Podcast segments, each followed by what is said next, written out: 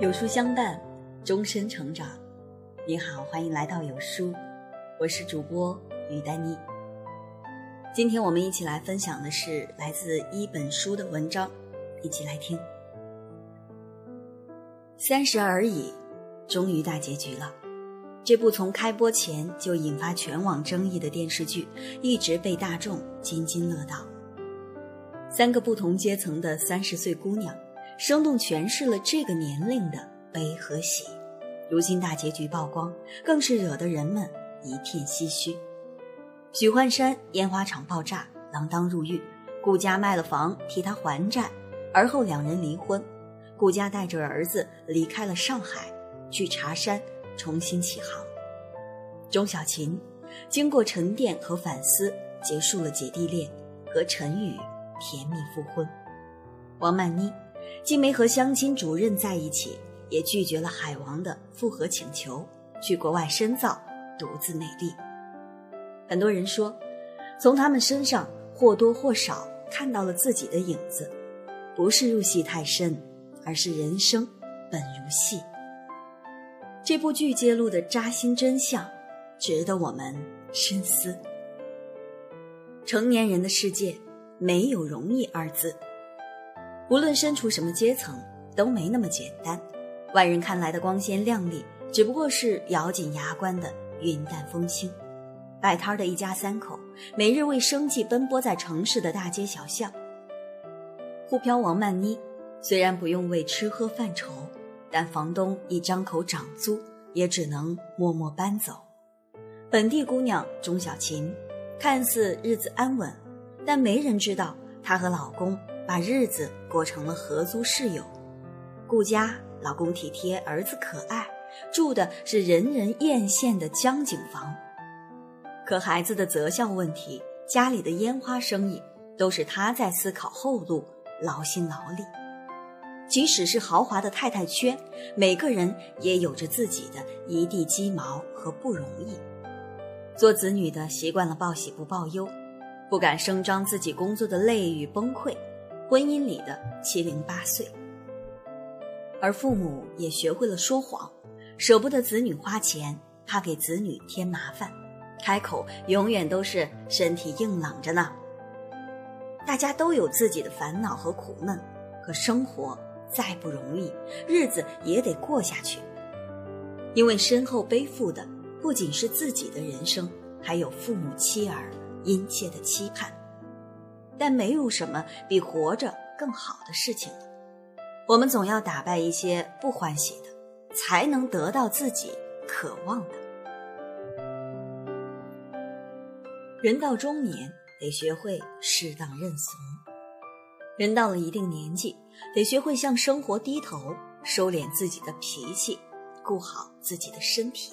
剧中，许幻山虽是老板，骨子里却带着艺术家的清高。一言不合就和客户开怼，得罪了合作多年的老客户。可公司运转要钱，身后大批员工要养，家里房贷要还，日常开支一桩桩一件件都得花钱。最后是顾家替他赔不是，帮忙收拾烂摊子，更费尽心力混进太太圈，求来了新单子。当你觉得生活容易的时候，只不过是有人在替你低声下气。往往经历过大风大浪的人，都会愈加理性，不做情绪的奴隶，更不随意透支自己的身体。相比只知拼命工作，最后晕倒在出租屋里的王曼妮，顾家无疑是明智的。在照顾家的同时，她也知道照顾自己，再忙也会雷打不动的健身，坚持练瑜伽。保持健康的饮食，其实三十岁就像一道坎，不加爱惜，身体便会慢慢走下坡路。人到中年的我们，上有老，下有小，往往背负着巨大的责任。为了爱，我们和我们爱的人怂一点，未尝不是一件幸事。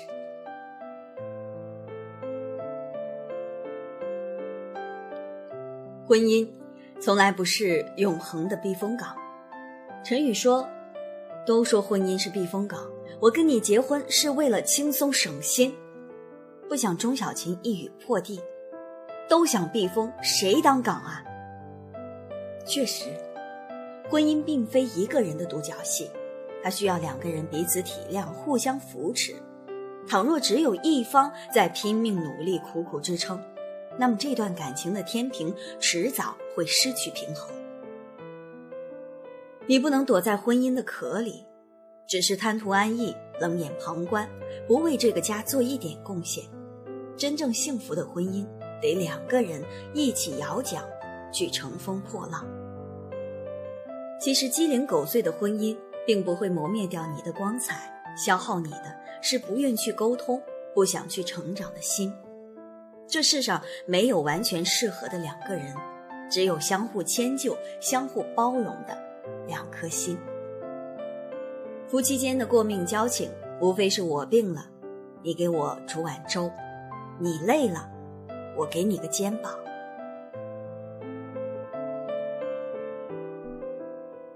没有界限感的婚姻，早晚会出轨。纵使顾家能防得了一次暗送秋波，也防不了许幻山最后的出轨。为什么这么说呢？因为许幻山在和异性相处的过程中，太没有界限感。前有女下属给他做便当，买二十五块钱一个的橘子，他丝毫不知避嫌，居然还夸了好几次。后有绿茶林有有向他投来爱慕的目光，他欣然接受这种崇拜感，甚至一起吃冰淇淋，一起看烟花。面对图谋不轨的女人，许幻山没有刻意保持距离，而是给了对方不断试探他底线的机会。倘若你选择进入婚姻，那就意味着信任、忠诚、责任和担当。和异性保持距离，是对另一半最基本的尊重。多少婚姻毁于缺乏界限感。如果爱一个人，请给他真正的安全感，把握好和异性相处的分寸。原生家庭的痛。要靠自己去疗愈。钟小琴怀孕了，陈宇的第一反应不是惊喜，而是害怕。他怕自己担不起做父亲的责任，给不了孩子更好的生活。但其实，当光照进来的时候，你要学会去拥抱它。同样是单亲家庭的顾佳，十三岁母亲去世后，他别的没学会，就学会了有什么事儿都自己扛。因为原生家庭的影响，前者不敢要孩子，怕步入自己的后尘；后者努力把自己变得刚强。奥地利精神病学家阿德勒说过一句至理名言：“幸福的人用童年治愈一生，不幸的人用一生治愈童年。”虽然真正坚强起来很难，但一定要相信，即使深陷泥潭。总有一天会像荷花一样钻出淤泥，绽放自己。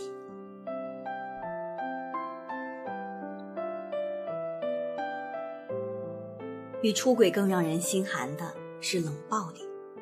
钟小琴和陈宇的婚姻，一个喜欢养鱼，一个喜欢养猫；一个早餐喜欢吃油条配清粥，一个则喜欢牛奶配面包。他们在一个桌子上吃饭，却泾渭分明。明明是两个人一起生活，过的却比一个人还要孤独。遇到问题，钟小琴想要沟通，陈宇却拒绝沟通，拒绝改变，即便回应，也只是几句冷冰冰的解释。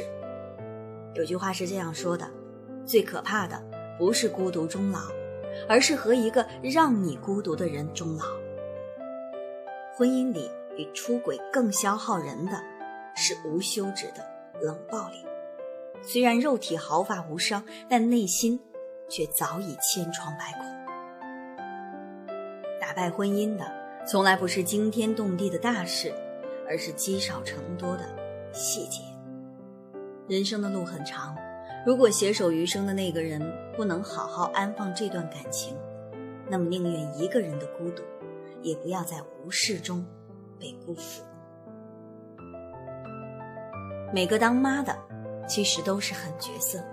有句话说：“女子本弱，为母则刚。可没有女人天生就是母亲，孩子是他们这一生中一个质的变化。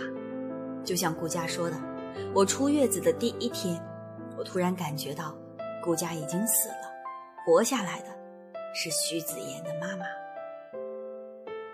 为了儿子能上一个好的幼儿园，顾家放下身段，三番五次的讨好能帮孩子入园的王太太，赤着脚给王太太提鞋走了二十多层。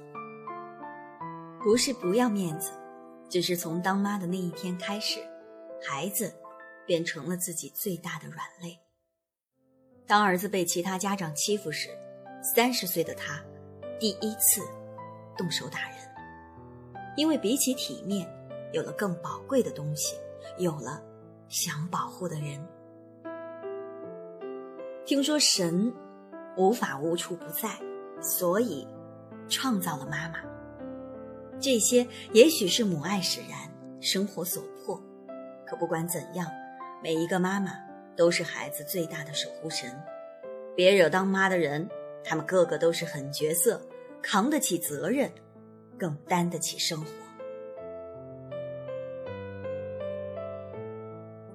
父母三观正，才是孩子一生的财富。父母能留给孩子最大的财富，不是钱，不是房，而是浸润内心的三观。幼儿园的一位小朋友因癫痫发作，家委会的一位妈妈撺掇家长投票让其退学。顾家不但支持这位小朋友留下来。更耐心给儿子讲解小伙伴生病的原因，并和丈夫一起示范如何帮助别人。儿子不喜欢马术时，顾家没有逼迫孩子，而是耐下性子和他沟通，鼓励孩子去尝试。徐子言在妈妈的教导下改变了态度，认真学习起来。法国学者波达斯说：“人的观念标准深受家长影响，并根植于脑海。”孩子尚小，无法形成自己的思辨能力，是父母的观念决定了他对世界的态度，影响着他对人生的看法。父母自己三观正，培养出来的孩子才能鹤立于人群之中。不要高估自己，也别低估别人。顾家枉费心思融入太太圈，当他以为自己混得顺风顺水时，却不想被李太太摆了一道，把一个资质过期的茶厂转给了他。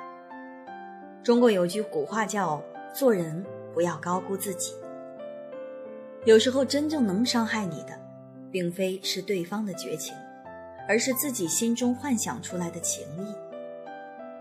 不要因为过往的好处，就高估了自己在他人心中的位置，否则所有的期待，最后。都会化成失望。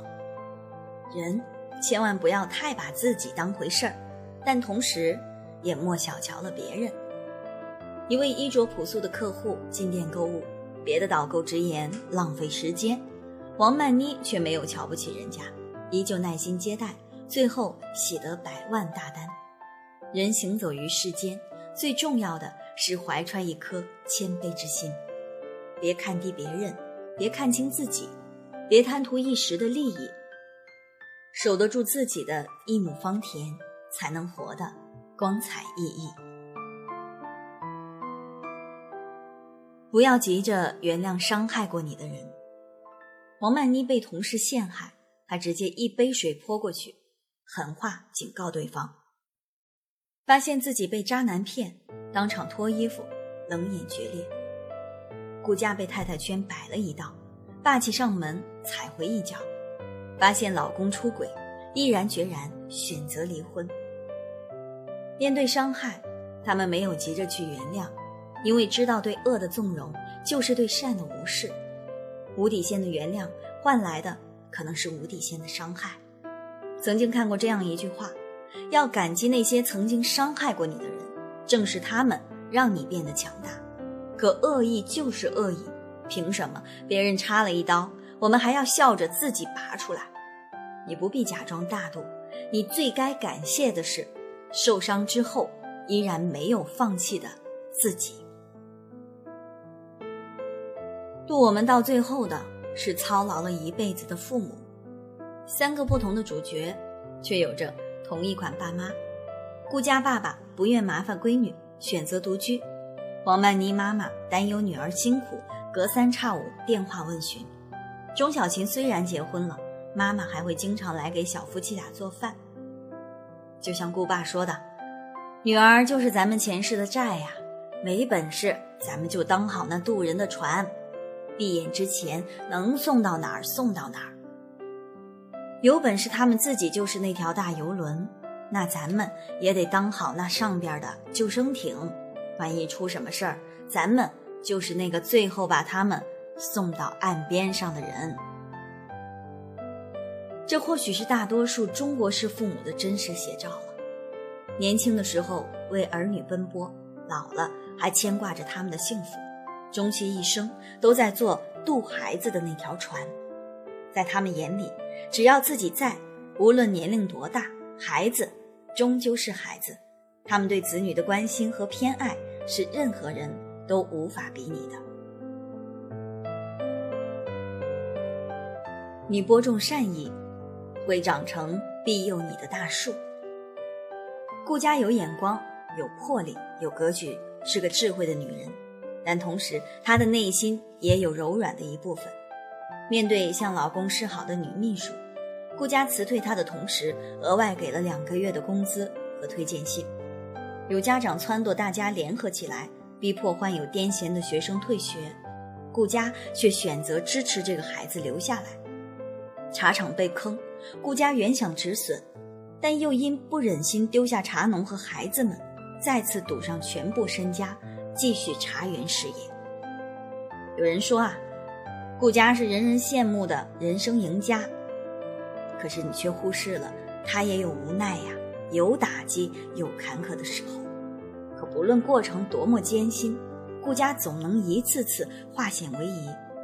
如果说真的有贵人，那这个贵人一定是他自己吧？是他的善良和真诚支撑他成就了自我。贝多芬曾说啊，凡是行为善良与高尚的人。定能因之而担当患难。生而为人，躲不掉的苦难，走不完的崎岖。这世上不乏刚劲勇猛的人，但唯有真诚和善良的人，才能走完全程。知乎上有个问题，说：“呃，你什么时候开始体会到生活的不易的？”一位网友回答说。当我吃苦瓜开始不觉得苦的时候，因为生活比苦瓜苦多了。是啊，生活的本质就是千难以后有万难。也许你二十岁觉得惊天动地的大事，到了三十岁根本不值一提；三十岁的焦头烂额，到了四十岁也就一笑而过嘛。人生的每个阶段都有一道坎儿，迈过去了，一切都是过眼云烟。愿你披荆斩棘，勇于直面一地鸡毛的生活，撑起自己的天。愿你乘风破浪，牵着爱人的手，顺利踏过人生的各种坎儿。愿你历经千帆，坦坦荡荡道一句：何惧三十，不过而已。愿你在每个年龄段活出最飒的自己，二十不惑，三十肆意。四十小欢喜，五十知天命，余生皆可期。与您共勉。今天的内容就和大家分享到这儿，记得在文末点个再看，多和我们互动，这样呢有书就能出现在您公众号靠前的位置啦。当然了，如果您长按扫描文末的二维码。在有书公众号菜单还可以免费领取到五十二本好书，每天呢都会有主播读给你听。我是于丹妮，明天同一时间我们不见不散吧，拜拜。